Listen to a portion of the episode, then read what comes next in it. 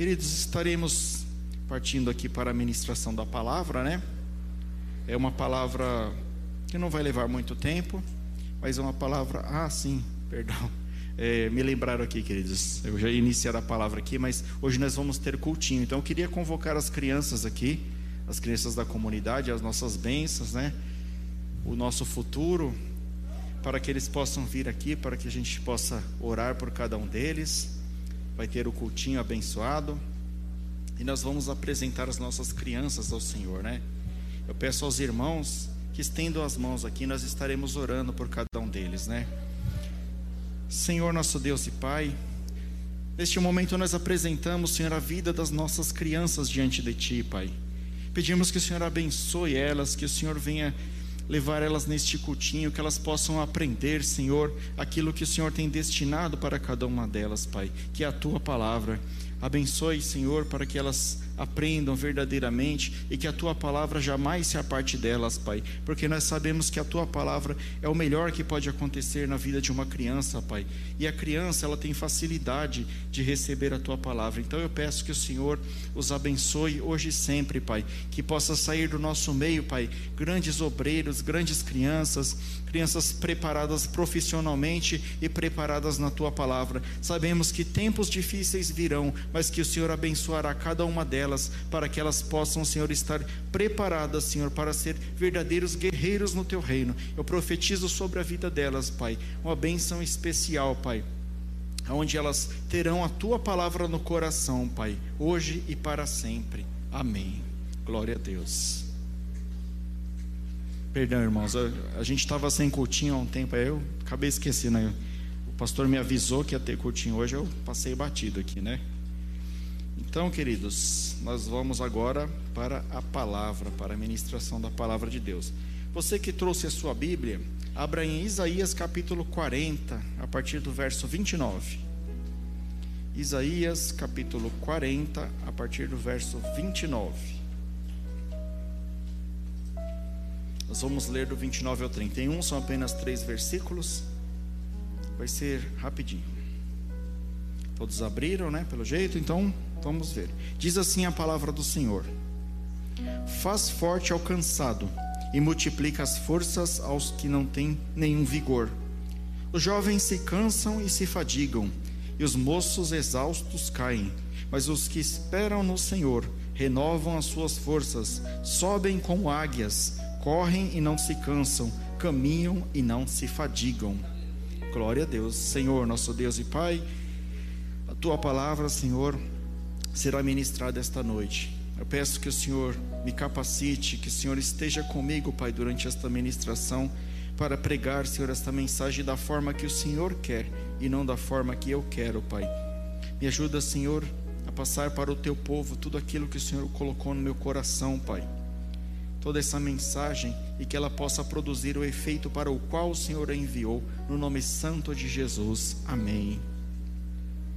Queridos, essa palavra profeta no livro de Isaías, né? Uma palavra que o Senhor nos manda hoje como uma palavra de consolo. Todos nós, né, passamos momentos de alegria, momentos de angústia, momentos de dificuldade. Mas assim, nos últimos anos tem estado demais. Eu estava conversando com uma irmã há pouco ali no início do culto. A irmã falou: Olha, por pouco eu não entro em depressão esse, no ano passado e este ano, porque são muitas notícias ruins. É o governo é, brigando, é, é, a doença, é um monte de coisa, é uma série de coisas que vai nos preocupando, vai nos trazendo angústia, e isso acaba refletindo na nossa própria saúde. Né? Seria como se nós fôssemos um povo que estivesse escravizado. E hoje a mensagem do Senhor, que vem até nós através do profeta Isaías, é uma mensagem de consolo. Para você que já leu o livro, o capítulo 40 do livro de Isaías, você deve conhecer que essa mensagem que o Senhor pediu para o profeta Isaías passar ao povo era uma mensagem em meio a um momento de tribulação. O povo de Israel estava cativo na Babilônia, eles haviam sido destruídos e escravizados na Babilônia pelo rei Nabucodonosor. E o profeta Isaías precisava dar uma palavra de consolo a essas pessoas. E Deus através do seu Espírito Santo, inspirou Isaías a escrever esses três versículos ao qual nós lemos agora. Eu chamo a atenção nessa leitura desses três versículos que ele cita no 31, ele fala assim: Mas os que esperam no Senhor renovam as suas forças, sobem como asas, sobem como asas, como águias, correm e não se cansam, caminham e não se fadigam. Nos tempos que a gente está vivendo, querido, nós precisamos desse renovo todos os dias. Cada dia que passa, nós nos sentimos mais enfraquecidos e é através da palavra do Senhor que nós nos fortalecemos. E é essa mensagem que o Senhor manda hoje aqui. É um convite para que, mesmo que nós estivemos passando um momento de tribulação em nossas vidas, para que nós não olhássemos apenas para as dificuldades, Muitas vezes você está passando luta na sua vida e você só olha para as coisas negativas. Você só olha, você coloca uma lupa em cima daquilo de ruim que está acontecendo na sua vida e você esquece das providências do Senhor na sua vida. Com tudo isso que está acontecendo, o Senhor tem nos guardado. Se nós estamos aqui cultuando o Senhor hoje, o Senhor tem nos guardado. Infelizmente, perdemos milhares de pessoas, milhares de irmãos devido a essa doença, mas o Senhor permitiu com que você estivesse aqui. Então o Senhor te guardou. Não que o Senhor não amasse aquelas pessoas, mas se nós estamos aqui hoje é porque Ele permitiu, queridos. E é isso que nós vamos ver hoje, né? Muitas vezes ah, o fato de nós estarmos desanimados, de nós estarmos passando por um deserto, nós clamamos ao Senhor para que o Senhor nos tire do deserto. Muitas vezes tem sido essa a nossa oração. Eu mesmo muitas vezes já orei, Senhor, tira esse deserto da minha vida. Mas estudando a palavra do Senhor, conhecendo um pouco mais da palavra de Deus, nós vemos que Deus não tira ninguém do deserto. Deus não tira do deserto, Ele faz com que você saia do deserto. Ele te ensina a sair do deserto. Quando Deus colocou a árvore do conhecimento do bem e do mal no jardim do Éden, Ele podia ter suprimido aquela árvore, né? ele sabia, Deus sabe de todas as coisas, ele sabia que o homem ia pecar contra ele, ia acontecer tudo isso que aconteceu com Adão e Eva. Mas ele não tirou, queridos, porque o Deus, ele tem esperança no homem. Ele tem esperança de que nós vamos tomar a decisão certa sempre na nossa vida. E eu chamo a atenção para o, exemplo, né, utilizado aqui pelo profeta Isaías. Ele citou o exemplo da águia, né? Ele falou que nós subiremos como águia, como asas de águia, e como asas de águias que correm e não se cansam, caminham e não se fadigam. O que, que ele quis dizer com isso? Por que, que o profeta Isaías ele utilizou a águia como exemplo? Por que, que ele utilizou a águia como exemplo, queridos? Porque a águia, queridos, é, é assim, é um animal, é uma ave que ela é tida como a rainha das aves, né? Ela é a, ave que voa mais alto, ela é a ave é a maior predadora que tem das aves. Então, o profeta Isaías ele usou a águia. Ele podia ter usado qualquer uma das mais de 10 mil espécies de aves que existe. Podia ter usado a galinha, roxinol, urubu, pavão. Podia ter utilizado qualquer uma. Mas o Espírito de Deus conduziu ele de forma que ele utilizasse a águia como exemplo. E nós vamos aprender, queridos, através das lições que a, a vida da águia, como que a águia se comporta e como nós devemos nos comportar. Dá para tirar muitas lições. Aí você pode me perguntar, mas pastor Rafael, por que, que você está utilizando a águia como, como exemplo? Aqui mais para frente vocês vão entender porque que eu estou utilizando a águia como exemplo. Primeiro dos, da, das motivações é porque o profeta Isaías utilizou a, a águia como exemplo. Então eu vou mostrar para vocês aqui na palavra de Deus a importância da águia, né? O profeta Isaías, queridos, ele precisava ele precisava, agora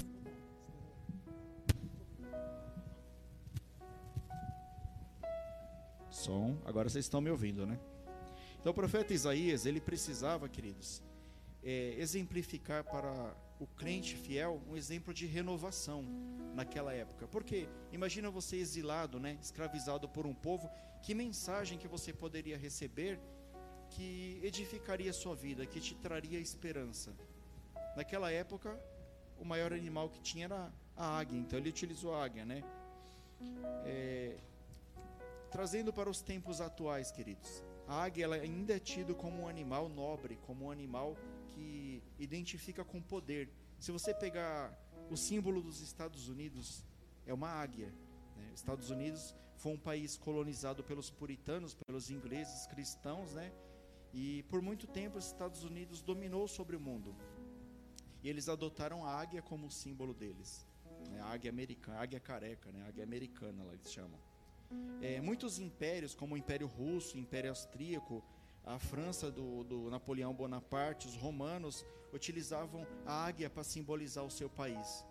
Por que, que eles colocavam isso? Porque a águia é sinônimo de poder.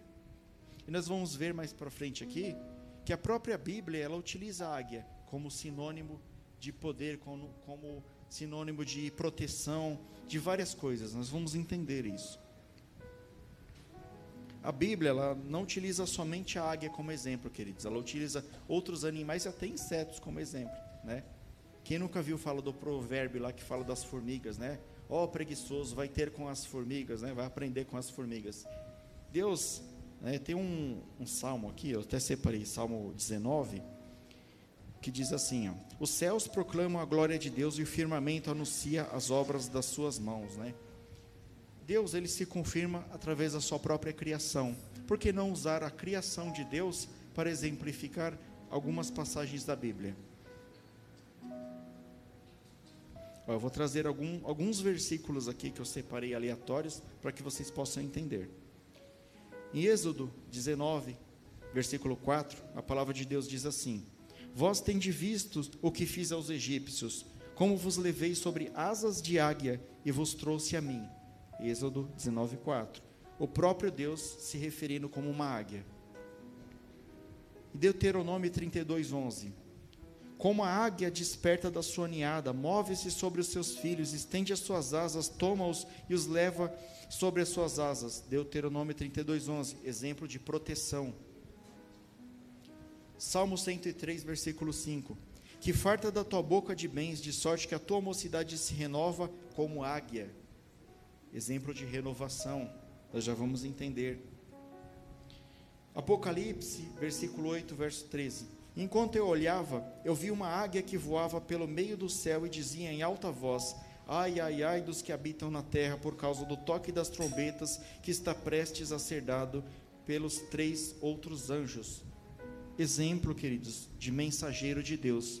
Então, por toda a Bíblia, a águia é um animal que ela é usado como comparação de coisas boas, de proteção do próprio Deus, de Deus levou as pessoas nas suas asas, protegerá as pessoas debaixo das suas asas. A águia é tido como um animal nobre comparado na Bíblia. Até nós lemos aqui até o próprio Deus se compara com uma águia.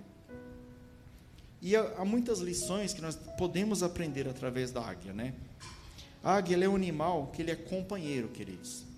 Animal é um animal companheiro. O que, que acontece? Quando um caçador consegue capturar uma das, das águias do, do, do, bando, lá não sei como é que fala, se é bando, se é ninhada lá delas, as outras aves, elas literalmente choram a perda daquela ave. E é assim que nós devemos ser. Nós cristãos, nós devemos ser companheiros uns dos outros. Nós podemos aprender este exemplo com a águia, né? Assim deve ser. Assim deve ser o crente que renova suas forças, que fala do amor sacrificial.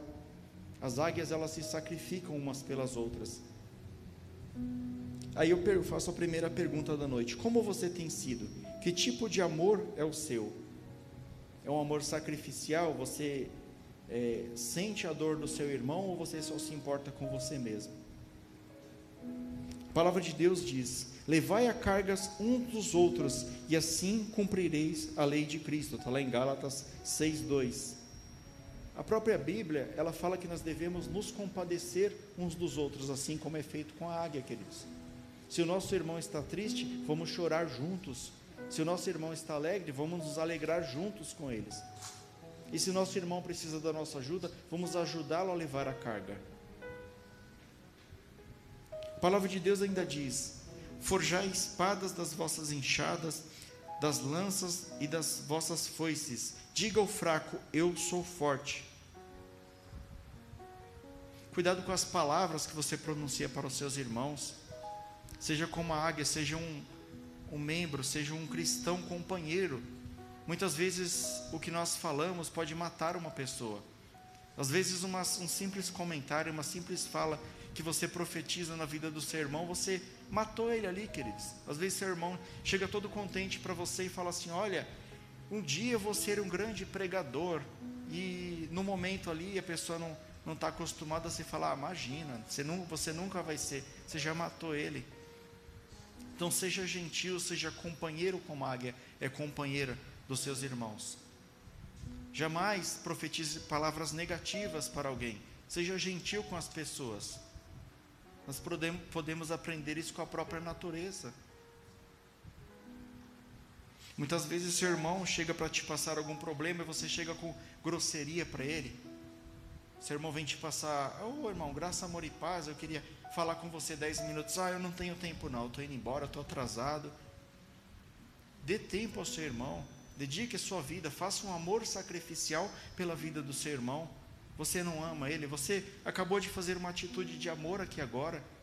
Nós iniciamos o culto orando uns pelos outros. Por isso que eu faço questão que pelo menos na sexta-feira nós fazemos um ato sacrificial pelos nossos irmãos. E eu recomendo vocês fazerem isso nas suas próprias casas.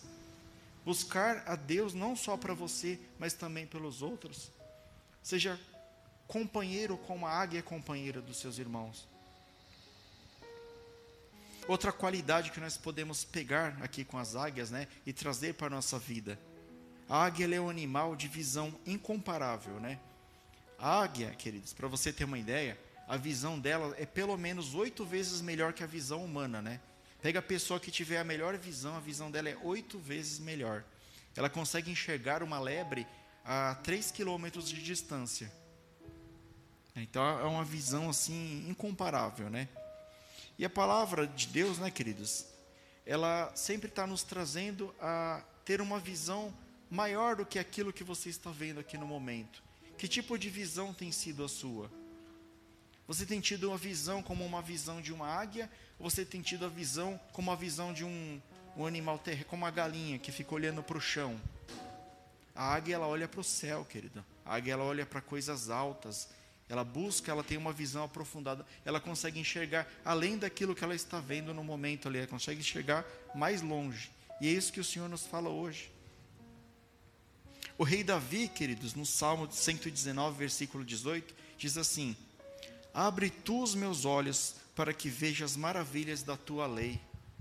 É. O próprio rei Davi, ele clamou ao Senhor para que o Senhor abrisse a sua visão, para que ele possa enxergar aquilo que a lei de Deus tem a oferecer para ele. E muitas vezes nós temos buscado somente aquilo que está ali no momento, aquilo que está próximo da gente. Você está passando por um momento de necessidade, mas você não consegue entender que talvez isso seja uma preparação de Deus para algo maior na sua vida. Tente enxergar além. Tenha uma visão como é a visão da águia, queridos. É mais uma coisa que nós podemos aprender com ela. Eu posso perguntar para você hoje como que está a sua visão? O que você tem enxergado na sua vida? Você só tem enxergado aquilo de momento, você tem enxergado aquilo que Deus vai fazer na sua vida ainda, aquilo que Ele pode fazer na sua vida. A palavra de Deus diz que os planos de Deus são melhores do que os nossos planos. Nós temos que, que trilhar os caminhos do Senhor. E muitas vezes a situação da vida, ela te traz ali para uma situação da realidade que te afasta de Deus.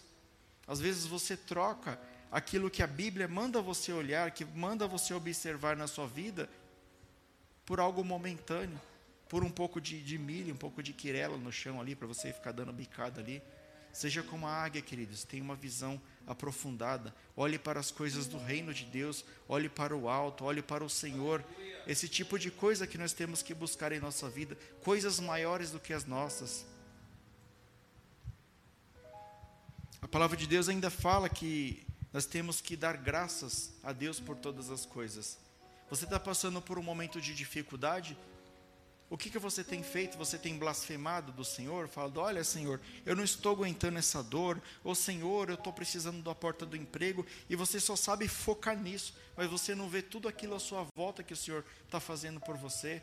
Todo plano de Deus, todo plano de salvação, Ele tem entregado o seu filho Jesus na cruz do Calvário pela minha e pela sua vida. Nós aqui, queridos, não vamos durar muito nesse planeta, mas Deus preparou algo eterno para nós. Ele preparou uma nova morada na Nova Jerusalém. E você tem focado aqui no arroz com feijão, querido. Pelo amor de Deus, foque nas coisas do alto, foque nas coisas de Deus, tenha sua visão apurada. Em 2 Reis, né, no capítulo 6, verso 15 ao 17, eu não vou ler, mas tem a passagem onde que é, Eliseu ele está cercado pelos soldados que vieram capturá-lo. E ele está lá tranquilão, né? Eu vou, vou falar do meu jeito aqui, não vou ler agora não. Ele está lá tranquilo e o ajudante dele, chamado Gease, está preocupado. Aí nós vamos ser capturados, nós vamos ser presos. Aí Eliseu ele ora a Deus e fala assim: abra a visão espiritual de Geazi por algum momento. A hora que ele abre a visão, ele começa a ver anjos, carro de fogo, cercado em número muito maior do que aquele exército que veio capturá-los. Muitas vezes o Senhor quer abrir os seus olhos espirituais. Ele manda os profetas do Senhor falar contigo, ele manda a mensagem até você, mas você está com a sua visão fechada. Você não quer ver, você não quer ouvir aquilo que Deus tem para falar com você que Deus tem para nos dizer esta noite, queridos. Volte-se para a Sua palavra. Volte-se para os caminhos de Deus. Se arrependa daquilo que você faz errado enquanto ainda é tempo. E os seus olhos espirituais se abrirão. E com certeza Deus tem uma visão muito mais otimista da sua vida do que a visão que você tem agora. Às vezes você pode estar olhando para a sua vida e não tem nenhuma perspectiva de vida. Você fala: olha, eu não tenho dinheiro, eu moro de aluguel, eu estou doente, eu estou isso, eu estou aquilo. Mas o Senhor, queridos, Ele tem algo muito maior para você. E eu não falo no sentido figurado, algo muito maior somente na eternidade, que isso é certeza. Deus tem algo muito maior para você aqui nessa vida. Só que você tem que trilhar no caminho do Senhor. Você tem que abrir a sua visão espiritual e fazer aquilo que Deus acha que é certo, e não fazer aquilo que você acha que é certo. Muitas vezes o que está errado na sua vida é você fazer aquilo que você acha que você está certo. Muitas vezes a gente vê na internet aquelas pregações coach ou o próprio aqueles coaches, né, ensinando você, dando motivação de vida, dando vários exemplos, e eles falam assim: "Olha, se você quiser ser um macho alfa, você tem que se impor, você tem que fazer a sua vontade. O egoísmo faz parte da sua vontade tudo contra a Bíblia, querido. O Senhor fala que nós temos que ser humildes e mansos. E muitas vezes você bate no peito e fala: Olha, comigo é assim, escreveu, não leu, o pau comeu. Nós não temos que ser assim, nós temos que perdoar, nós temos que amar, nós temos que caminhar juntos, nós temos que suportar os mais fracos. Muitas vezes, um irmão mais fraco, queridos, às vezes dentro da própria igreja, ele vai te magoar, ele vai te dar um coice, ele vai pisar na bola com você, o que, que você tem que fazer com ele? Se afastar dele? Não. Chega nele, conversa, fala, irmão, vou morar junto, você está pisando na bola aí, né? Está fora da palavra de Deus. Vou morar junto e eu vou te ajudar. Nós vamos acordar de madrugada, vamos morar junto, né? E o Senhor vai fazer a obra na sua vida. Você não tem que excluir aquele irmão. Ah, ele pisou na bola comigo, eu não quero mais saber dele, não. Perdoa, queridos. Tem amor no seu coração. Ore por eles, mesmo que em secreto. Se a pessoa te fez algo mal, ore em secreto. Não precisa sair falando, sair contando para todo mundo, não, que aí você vai estar tá denegrindo a imagem do seu irmão. Isso é visão do reino, isso é visão de Deus. Para entrar no reino de Deus, queridos, nós temos que ser os menores. Né? Para herdar o reino de Deus, nós temos que ser os menores. Ainda uma outra comparação aqui com a vida da águia, queridos. As principais armas dela são o seu bico, né, que é aquele bico curvado assim próprio para cortar a presa e as suas garras. Você tem tido garra naquilo que o Senhor colocou na sua vida? No ministério que o Senhor colocou na sua vida, você tem tido garra? Ou a primeira lutinha que aparece, você já larga, você já pula, pula fora? A garra é a garra do cristão mesmo, propriamente dito. Se você não usar as suas garras, queridos, assim como as garras da águia, sabe o que, que vai acontecer? As suas garras, elas não vão parar de crescer. E pela falta de uso, elas vão encolhendo, encolhendo, até juntar uma com a outra, e você não vai conseguir fazer mais nada. A vida do cristão ela tem que ser uma vida ativa, uma vida de busca, de oração, de jejum, de leitura da palavra, de comunhão. E o que, que nós estamos fazendo? Nós estamos com a modernidade, com o conforto que nos é produzido, nós estamos deixando de lado. É muito mais fácil, muito mais gostoso assistir o culto online, queridos. Muito mais gostoso, não pega trânsito, né? Você assiste lá do jeito que você quiser. É duas telas divididas, uma na novela, outra no culto, né? Sei lá como é que é. Mas não, queridos, a comunhão é importante, a comunhão dos irmãos. Quão bom e quão suave é que os irmãos vivam em união. Como é que você vai conhecer a vida do seu irmão se você não tiver contato com ele? Como você quer ser cidadão do reino do céu, né? Você vai morar, todos nós aqui vamos morar junto no céu. Em nome de Jesus eu profetizo, nós vamos morar junto. Como você quer morar junto comigo se você não, não tem coragem de conversar comigo? Tem gente que tem prazer em se afastar, queridos. Tem que ser diferente. Lá no céu nós vamos viver por toda a eternidade com o nosso Deus e vamos viver junto. Eu quero ver cada rostinho de cada um de vocês lá no céu, queridos. Eu não sei se nós vamos no coletivo ou se nós vamos no individual, mas um dia todos nós estaremos juntos lá no céu. Então, queridos, abra a sua visão, use as armas que o Senhor te deu para lutar contra o pecado, para lutar com a sua própria vontade. A palavra de Deus diz: Revestivos de toda a armadura de Deus, para que possais estar firmes contra as astutas ciladas do diabo, lá em Efésios 6:11, né? De que forma nós temos nos revestido? As armas da águia é o bico e a garra, e ela consegue pegar qualquer presa, às vezes uma presa maior do que ela. A palavra do Senhor fala que nós faríamos coisas maiores do que as coisas que Jesus fez aqui.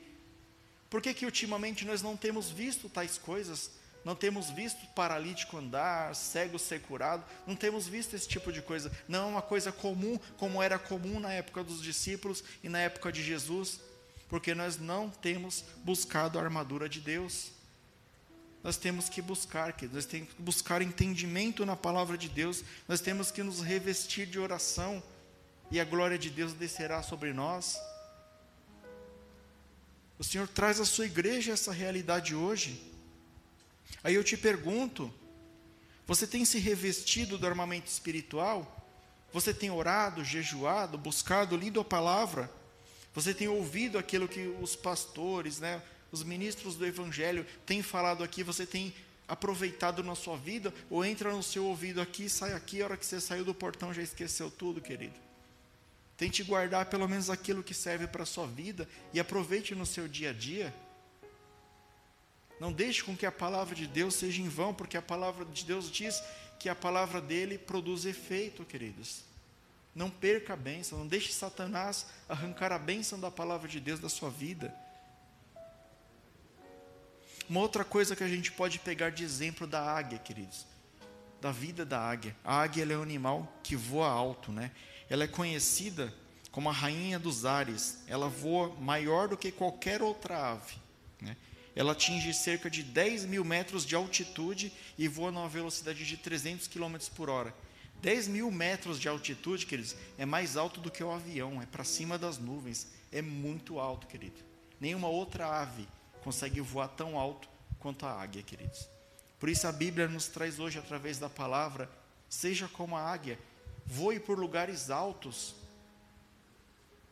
Nós somos imitadores de Cristo, queridos. E você acha que Cristo, ele ficava só no raso ali? Cristo, ele voava alto, queridos.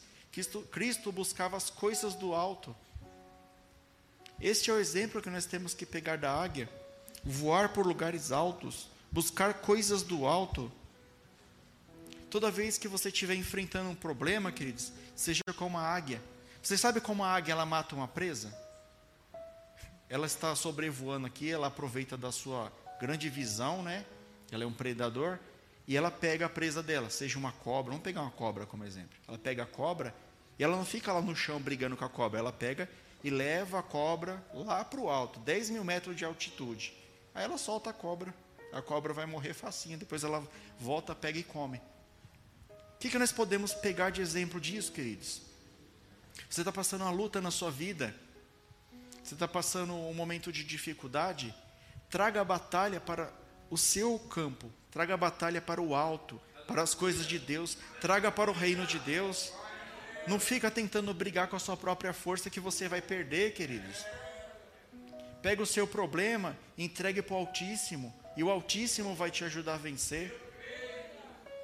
Busque as coisas do alto, não fique pegando aqui merreca, pegando aqui migalhas aqui dessa terra, queridos.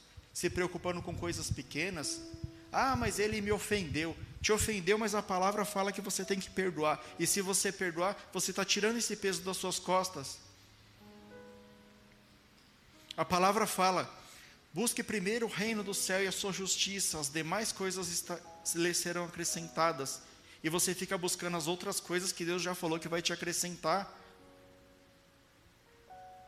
Fica trocando culto para poder ir trabalhar, fica trocando é, o seu momento ali de leitura da palavra, de ensinar os seus filhos ali na presença de Deus, né, de aprender ali através da palavra de Deus que é eterna, queridos. Para buscar ali um momento de cinco minutos de diversão numa rede social ali, uma coisa passageira que vai satisfazer o seu, o seu ego momentaneamente, mas que depois pode te destruir. Priorize as coisas do reino, queridos. Traga todas as batalhas que você tiver na sua vida na presença de Deus, porque é Deus que peleja em nosso favor. Vocês devem conhecer a história do rei Ezequias quando ele foi cercado por um grande exército de 180 mil homens, ele não sabia o que fazer, mas ele fez a coisa certa. Ele se ajoelhou ali no templo de Deus e falou: Senhor, eu não sei o que fazer, eu coloco nas suas mãos. Eles estão te desafiando. E toda vez que a vida desafiar você, você fala: Senhor, eu sou o seu filho. Eles estão desafiando o Senhor, o que, que eu faço? E Deus vai tomar providência, assim como ele tomou providência na vida do rei Ezequias. Ezequias não precisou levantar uma espada, queridos. O anjo do Senhor, um anjo, apenas um anjo, destruiu 180 mil homens do exército adversário. E você fica tentando lutar com esse canivete aí, né? Tentando brigar com esse canivete. Queridos, sem Jesus não dá. As nossas lutas, as nossas pelejas, elas devem ser entregues nas mãos do Senhor. E é o Senhor que vai te honrar, é o Senhor que vai lutar por você e é o Senhor que vai te capacitar para vencer, queridos. Eu mesmo, né, eu não vou citar o que é aqui, mas estou passando uma luta pessoal, luta profissional, semana a semana, né? Eu estou apresentando diante do Senhor e o Senhor vem me dando vitória semana por semana, porque Ele quer que eu ore toda semana pedindo aquilo para Ele, para mostrar para Ele que eu estou na dependência dEle. E eu vou te falar uma coisa: não tem algo melhor na sua vida do que ficar na dependência de Deus, do que viver na dependência de Deus. Para de acreditar na sua própria capacidade e acredita na capacidade de Deus que é infalível. Leve a sua luta para o alto, queridos, como a águia faz. A águia, queridos, ela é um animal que ela tem uma estrutura óssea adequada que lhe permite descansar enquanto voa, permitindo voar quanto tempo quiser. Quanto tempo quiser, ela tem as asas dela, a curvatura, as penas dela, tudo que ela tem lá, permite que ela voe descansando. Ela voa alto e fica só planando lá. Ela pode até dormir planando lá, tranquilo. Né? O que, que a palavra de Deus quer nos trazer essa noite? Descanse nas promessas do Senhor. O Senhor te proporciona isso. Apresente os seus problemas, apresente as suas aflições diante de Cristo, e é o Senhor que vai te confortar. Não tenha medo. Muitas vezes você está na obra de Deus, você está ali firme e tal, começa a vir a luta, e a luta vai vir inevitavelmente, querido. Vem uma lutinha aqui, uma luta colar, aí você logo desiste, fala: Não, eu vou largar aqui porque está muita luta para mim. Não. Descansa em Deus, continua lutando, continua voando, querido. Não para de voar, não, não aterrissa, voa alto, continua voando e descansa na promessa do Senhor, assim como a águia, ela voa descansando. Por que é que você teme? A palavra de Deus fala que nós devemos lançar sobre Cristo todas as nossas aflições e pegar o seu fardo que é leve. E você fica tentando levar esse fardo sozinho. Apresenta diante de Deus e Deus é fiel e justo para te recompensar e para cuidar de você. A palavra de Deus diz assim: Não andem ansiosos por coisa alguma, mas em tudo, pela oração e súplicas, com ação de graças, apresente os seus pedidos a Deus. É a palavra que Deus manda hoje, queridos. Descansem em mim. Não tente fazer por conta própria. É eu que pelejo por vocês. Eu sou Jeová, o Sabaô, o Senhor dos exércitos. Sou eu que pelejo. Eu luto as suas lutas, diz o Senhor. Mas uma qualidade que a gente pode pegar aqui da águia, queridos. A águia ela voa por dentro e sobre a tempestade. Alguém aqui já pegou avião é, num tempo chuvoso ou nublado, assim, e o avião subiu para cima das nuvens? Eu já peguei já. Acontece isso assim, queridos. Tá um tempo feio aqui, tá chovendo, tá tudo rebentado aqui embaixo, relâmpago, um monte de coisa. A hora que o avião sobe, ele passa da nuvem, tá lá o sol, bonitão, céu azulzinho, coisa linda lá. É isso que a águia, faz. A águia, quando ela vê, queridos, que está vindo turbulência, que está vindo algo ali que vai atrapalhar ela, ela atravessa as nuvens ali com relâmpago, nuvem carregada, ela fura a tempestade e vai para o alto, vai buscar as coisas do alto. O que, que você tem feito no momento de dificuldade? Aonde você tem corrido? Você tem corrido no banco para pegar o empréstimo? Você tem vindo na casa do Senhor para buscar aquilo que o Senhor tem para você? Voe alto, voe acima do problema, queridos. Deus ele nos dá essa capacidade através de Cristo Jesus de nós vencermos todo e qualquer problema. Porque ele diz: "No mundo tereis aflições, mas tende bom ânimo, porque eu venci o mundo". E é somente através dele que você vai vencer o mundo. Você vai vencer as suas vontades, os seus pecados, as tentações que são colocadas diante de você dia após dia. Não tente, queridos, fazer algo ali por conta própria. Você não, não vai conseguir. O Senhor está mandando fala hoje, você não vai conseguir por conta própria. Mas me busca, me coloca na frente, que eu vou te tornar mais do que vencedor nessa vida e na outra vida. Coloca seus problemas diante do Senhor. Se veio a tempestade, se veio a luta, ore, busque o Senhor, Ele vai te colocar por cima das nuvens. Você vai passar, você não vai nem perceber, queridos. Ela invade a turbulência, é uma ave que invade a turbulência. A palavra de Deus diz assim: Faz subir os vapores da extremidade da terra, faz os relâmpagos para a chuva, tira os ventos dos tesouros. Quem é que faz isso, querido? O Senhor. Ele é dono da tempestade. O Senhor é dono até das lutas que nós passamos. O Senhor é dono, Ele permitiu essa luta na nossa vida. Aí você pergunta: Senhor, eu sou tão fiel, eu vou na tua casa, eu oro, eu busco, eu jejuo, eu faço tudo. E por que o Senhor permitiu uma luta na minha vida? Eu vou falar uma coisa para vocês. Estava conversando com o pastor Márcio esse dia. E ele falou acerca do livro de Juízes, né? Que a época que a igreja mais progredia era a época que a igreja era perseguida. Muitas vezes você está tão sossegado lá, você parou de produzir para Deus, parou de produzir fruto do Espírito. E o Senhor, ele não quer o seu mal, mas ele permite uma luta na sua vida para que ele possa extrair algo bom da sua vida. Quando o, o produtor vai fazer o vinho, ele não tem que macetar a uva, esmagar a uva ali para tirar o melhor da uva ali para tirar aquele vinho ali que vai ser envelhecido, vai ser um vinho ali de qualidade. O processo de criação do diamante, querido, processo natural, pressão por milhares de anos, um carvão que se torna o diamante é na pressão ali, é na, na, no magma da terra ali para se formar o diamante. As melhores coisas elas são formadas em momentos de pressão. Então, se você está passando a luta agora, não blasfeme contra o Senhor, não culpe o Senhor, porque Ele está no controle até mesmo da sua luta. Ele está no controle de todas as coisas. Não temas. Sabe essa enfermidade que você está passando e você fala, Senhor, por quê? Ele está te respondendo hoje é para a honra e para a glória do meu nome através da sua vida.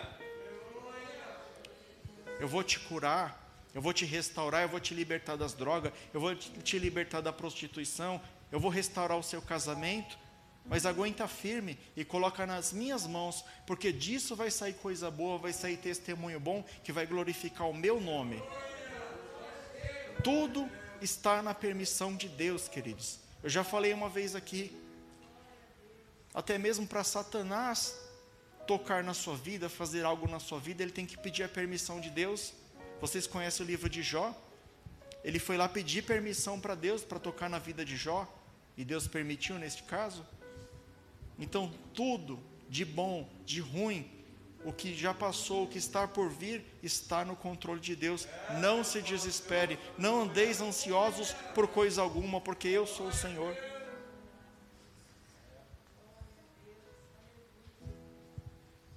Sempre que você perceber, querido, o momento que está um deserto na sua vida, que você não vê perspectiva, que você não vê solução, você fala, e agora? O que, que eu vou fazer?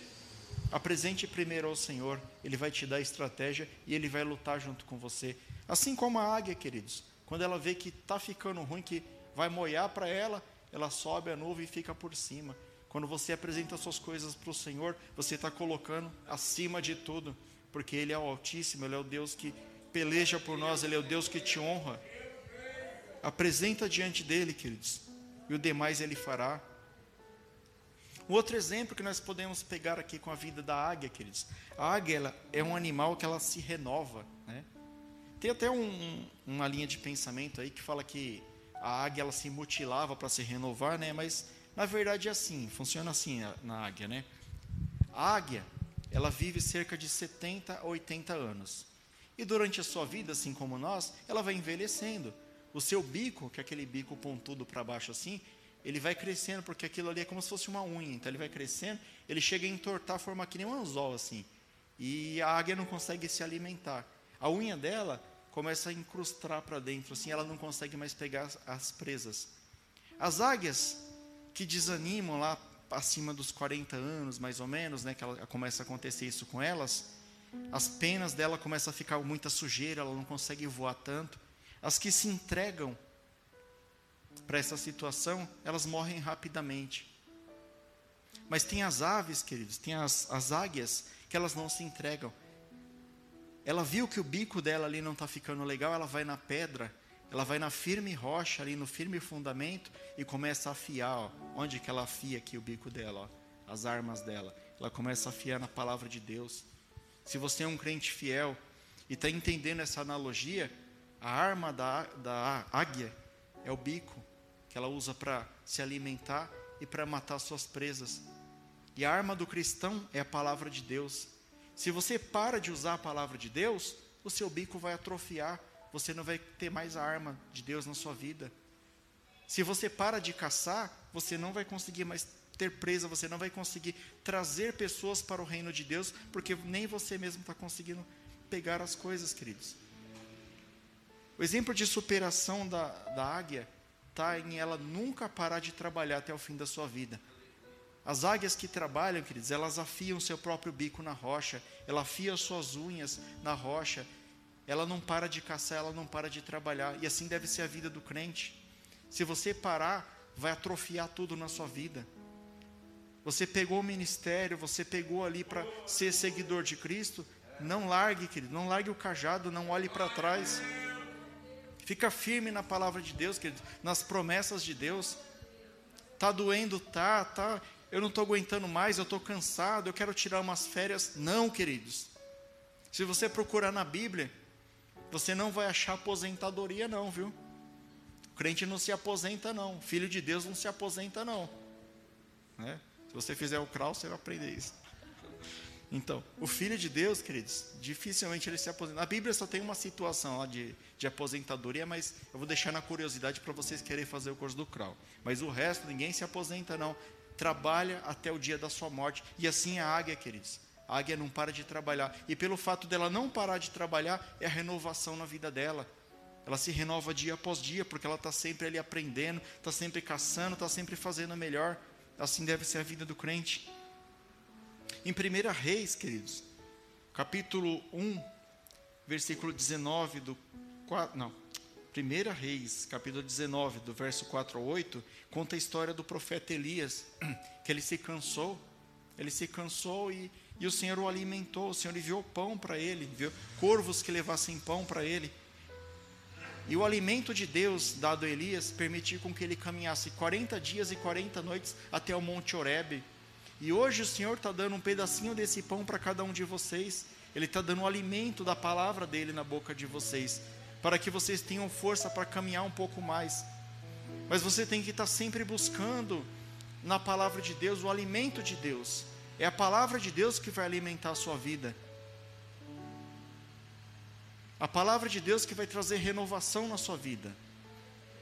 Busque o Senhor, queridos, todos os dias da sua vida, e você será como a águia, queridos, que nunca se entrega, a águia que nunca tem as suas garras atrofiadas, os seus bicos atrofiados, porque ela está sempre trabalhando.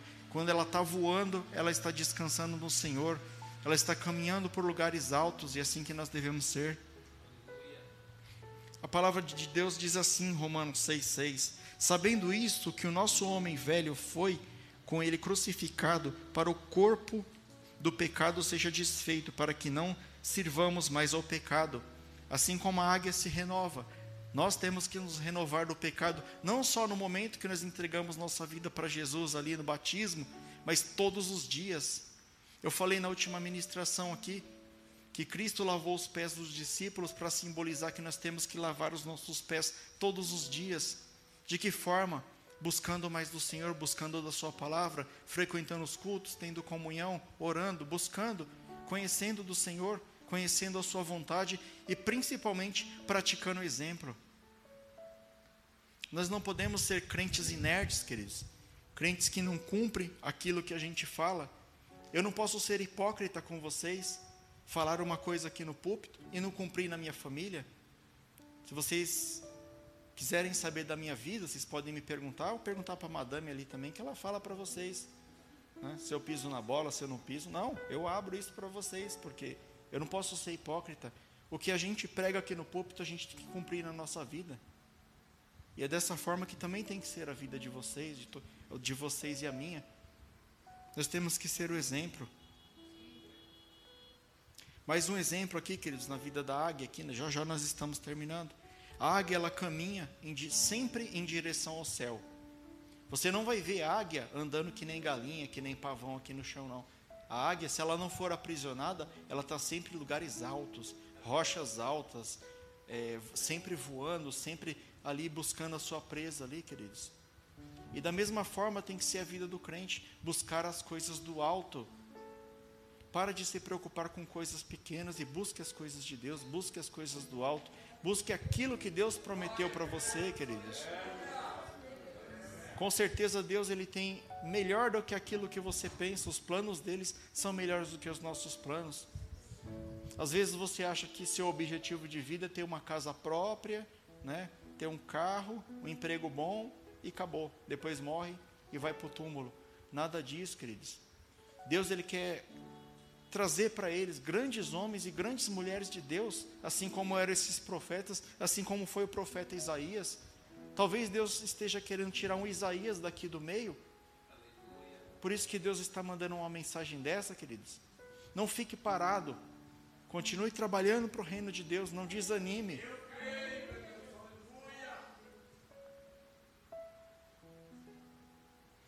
No demais, irmãos, fortalecei-vos no Senhor e na força do seu poder. Efésios 6:10. A nossa esperança, ela tem que estar somente no Senhor, queridos. Aonde que está a sua esperança? A sua esperança está somente no Senhor? Ou você ainda tem um resquício de esperança nas coisas desse mundo? Ah, não, a minha esperança está no emprego. Falaram que ia me dar uma promoção lá, eu vou mudar de vida. E se não der? Não, a minha esperança está na minha conta do banco. Eu tenho uma aplicação lá milionária. É, e se der uma queda na bolsa de valores lá, e sua aplicação for para o quiabo.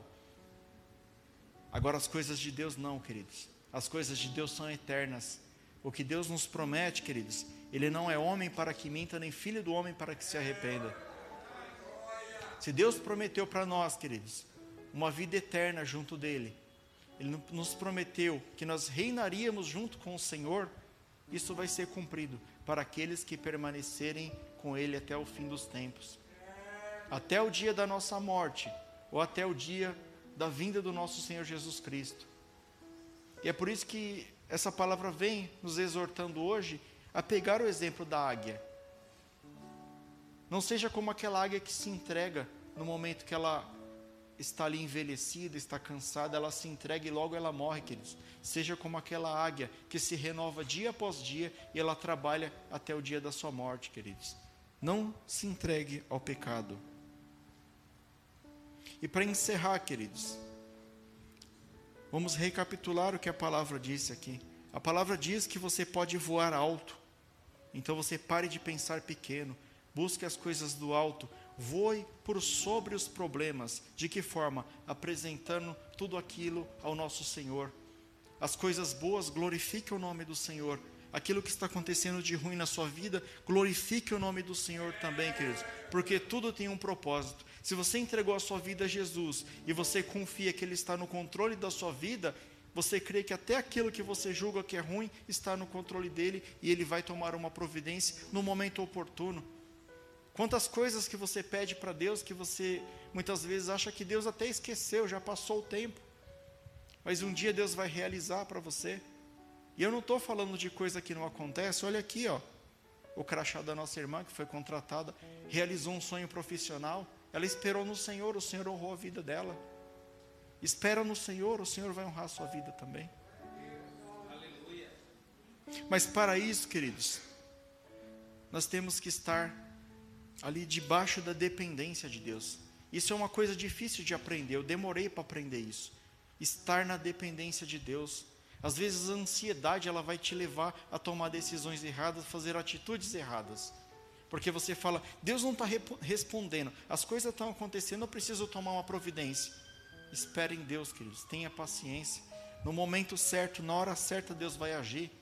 O pastor Márcio pregou aqui no domingo. Quando Deus falou para Abraão: sai do meio da tua parentela e vai para o local que eu vou te mostrar. Ele não ficou perguntando para onde, como, como que eu vou viver, o que, que eu vou fazer. Ele pegou e foi. Da mesma forma tem que ser a nossa vida. Se Deus dá uma ordem na sua vida, cumpra aquilo que o Senhor falou, porque Ele sabe o que Ele está falando.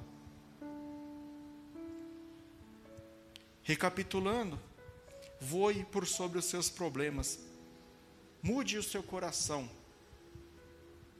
Não peça para Deus tirar você do deserto, peça para Deus tirar o deserto de você. Se o deserto está dentro de você, queridos, apresente ao Senhor e fala: Senhor, eu estou neste deserto, mas eu não quero ser o deserto na minha vida. Eu quero que o Senhor tire o deserto de dentro de mim. E aí você vai ver que a sua vida, queridos, ela vai mudar de forma extraordinária, porque o nosso Deus é o Deus do impossível. Ele é o Deus que criou todas as coisas, ele é é, Jeová Rafá, o Senhor da cura, Jeová Jiré, o Deus da provisão, Jeová Sabaô, o Senhor dos exércitos. Ele é Deus sobre tudo e sobre todos, donos de todas as galáxias, de tudo que existe, queridos. Ele está no controle de tudo, tudo mesmo. E por fim, queridos, nós possamos ter um arrependimento verdadeiro. Se essa palavra, pelo menos ali por um minuto, ela falou no seu coração, e ela te tocou a você converter os seus caminhos de alguma coisinha que você está fazendo errado ali, alguma blasfêmia que você está fazendo contra o Senhor. Muda apenas isso, querido, que Deus tocou no seu coração, e você vai ver como que a sua vida vai melhorar. Você vai ver o Senhor agir na sua vida. Solta as rédeas, queridos, e deixa Deus no controle. Para de tentar levar tudo do seu jeito. Para de ser orgulhoso, para de ser cabeça dura. Entrega nas mãos de Deus e o melhor Ele fará. Mateus 24, 30 diz assim: Então aparecerá no céu o sinal do Filho do Homem, e todas as tribos da terra se lamentarão, e verão o Filho do Homem vindo sobre as nuvens do céu, com poder e grande glória. Queridos, a nossa esperança está nas coisas do alto. Tenha esperança no Senhor Jesus, e Ele vai agir na sua vida. Esta foi a palavra